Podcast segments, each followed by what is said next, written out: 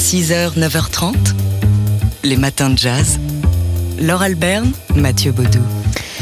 C'est Jean Seberg en t-shirt Herald Tribune, c'est Jean-Paul Belmondo volant de sa décapotable ou fumant dans son lit. Enfin bref, vous avez compris qu'aujourd'hui on fête un anniversaire, les 60 ans du film À bout de souffle. Oui, il est sorti donc euh, il y a 60 ans, ce premier film de Jean-Luc Godard, hein, un des films fondateurs de la nouvelle vague. Et à cette occasion, eh bien, il ressort en salle à bout de souffle aujourd'hui en très haute définition, euh, numérisation et restauration en 4K. À bout de souffle, oui, c'est euh, Jean-Paul Belmondo et Gene Seberg. C'est aussi donc Jean-Luc Godard, évidemment, à la réalisation, d'après une idée originale de François Truffaut. C'est Claude Chabrol comme conseiller artistique, Raoul Coutard à la photographie. C'est lui qui tenait la caméra dans la petite carriole des PTT qui suit Gene Seberg et Jean-Paul Belmondo sur les Champs-Élysées. Le producteur, c'est Georges de Beauregard. Et la musique, eh bien, la musique, c'est un certain Martial Solay qui avait été recommandé à, à Jean-Luc Godard par un certain Jean-Pierre Melville. Godard, Jean-Luc, qui a écrit un film magnifique que j'ai eu la chance de mettre en musique. En fait, ce jour-là, je n'avais pas réalisé que je venais de gagner à la loterie. En tout cas, j'ai eu beaucoup de chance et beaucoup de plaisir à écrire cette musique à bout de souffle.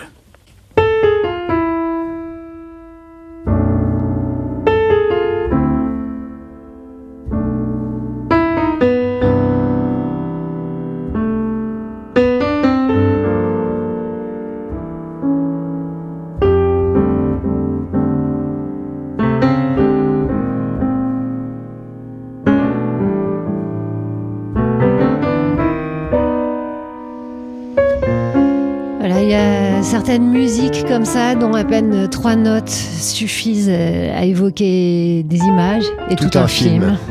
Toute une vie même. Ce film, c'est À bout de souffle, donc 60 ans aujourd'hui, et c'est un film que vous pouvez voir sur grand écran dès aujourd'hui au cinéma. 6h, 9h30, les matins de jazz. Laure Alberne, Mathieu Baudou. La photographe euh, suisse, euh, suisso-française, puisqu'elle a été naturalisée française il y a quelque temps déjà, la photographe Sabine Weiss publie un livre. Elle a 96 ans, un beau livre aux éditions La Martinière. Ouais, 200 de ces euh, photographies iconiques ou plus rares où l'émotion affleure à chaque fois. Euh, Sabine Weiss qui fait partie de ce courant de la photographie euh, qu'on qualifie d'humaniste hein, dans la lignée des Douaneaux, Bouba, Ronis ou, ou Brassailles. Elle a, fait plusieurs st- styles de photographie hein, dans, sa, longue carrière. Sabine Weiss, la mode, la publicité, le reportage. Là, on est dans son travail dans la photographie de rue, de prise sur le vif, un peu partout dans le monde. son travail libre, son travail personnel. Alors oui, elle a beaucoup voyagé, elle a vécu, elle est venue habiter à Paris dès les années 40. Alors il y a beaucoup de photos qui sont prises à Paris qui évoquent effectivement euh, ce, courant de la photographie humaniste qu'on a l'habitude de voir dans les rues de Paris.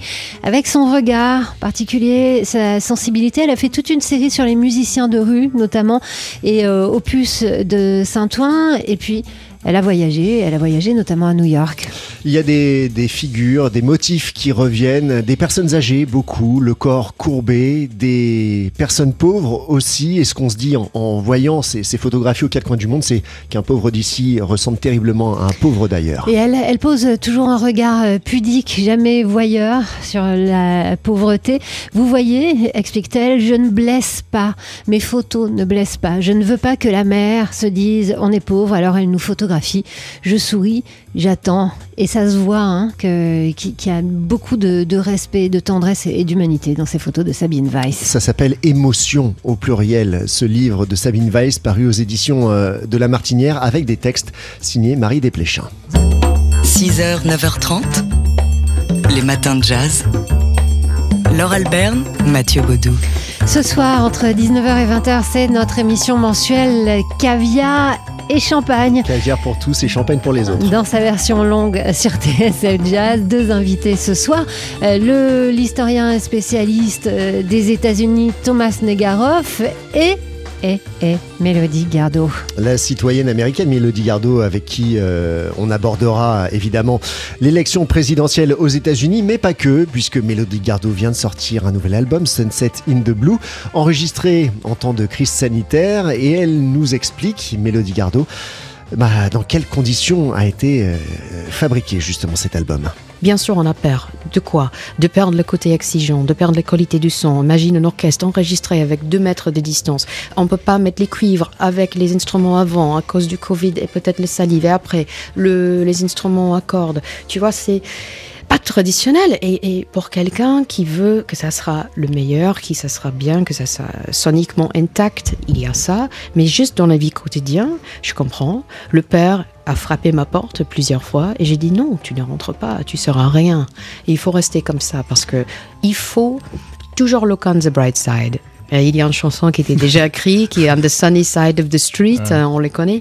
Je pense qu'il faut rester, malgré nos émotions, toujours des stunning optimistes. Et Mélodie, il y a aussi un art de, la balade qui domine dans cet album. Il y a beaucoup de balades. C'est un moyen de conjurer des temps difficiles?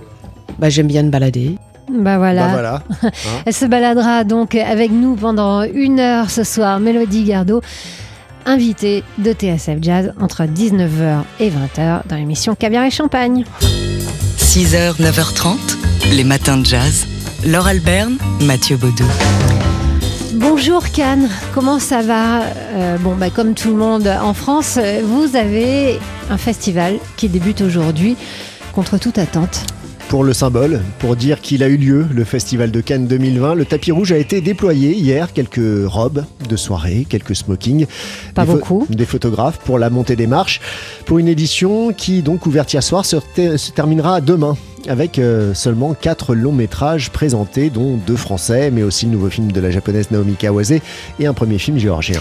On s'est dit qu'on ne pouvait pas ne pas venir à Cannes cette année. On voulait venir montrer du cinéma, montrer des films et des artistes, a déclaré Thierry Frémaux, le délégué euh, général du, du festival. Notre présence ici, c'est une responsabilité, c'est du plaisir parce que c'est la culture et c'est aussi une démonstration amicale et affectueuse, a ajouté Pierre Lescure, le président du Festival de Cannes. Alors il y aura quand même euh, une palme d'or, euh, pas pour euh, les quatre pauvres longs, métrages présentés, mais pour un, film de court métrage,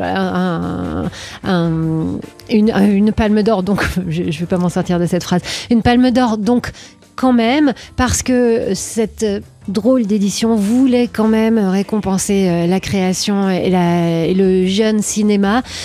Donc voilà, on, se demande, on s'interroge, est-ce qu'il fallait faire un festival coûte que coûte? On vous rappelle que normalement, si cette édition avait pu avoir lieu au mois de mai dernier, euh, ça aurait été euh, Spike Lee, le président du Festival de Cannes, que 56 films avaient été sélectionnés. Là, il y en a 4 qui sont montrés. C'est une édition qui est tournée vers le public, puisque vous, Canois, euh, juste en vous inscrivant, vous pouvez accéder gratuitement à ces quatre séances. Enfin, plus, il n'y en a plus que trois maintenant, puisqu'il y en avait une hier soir. On va dire qu'elle est live qu'elle est légère cette édition 2020 donc du Festival de Cannes. Elle est symbolique. Les matins de jazz.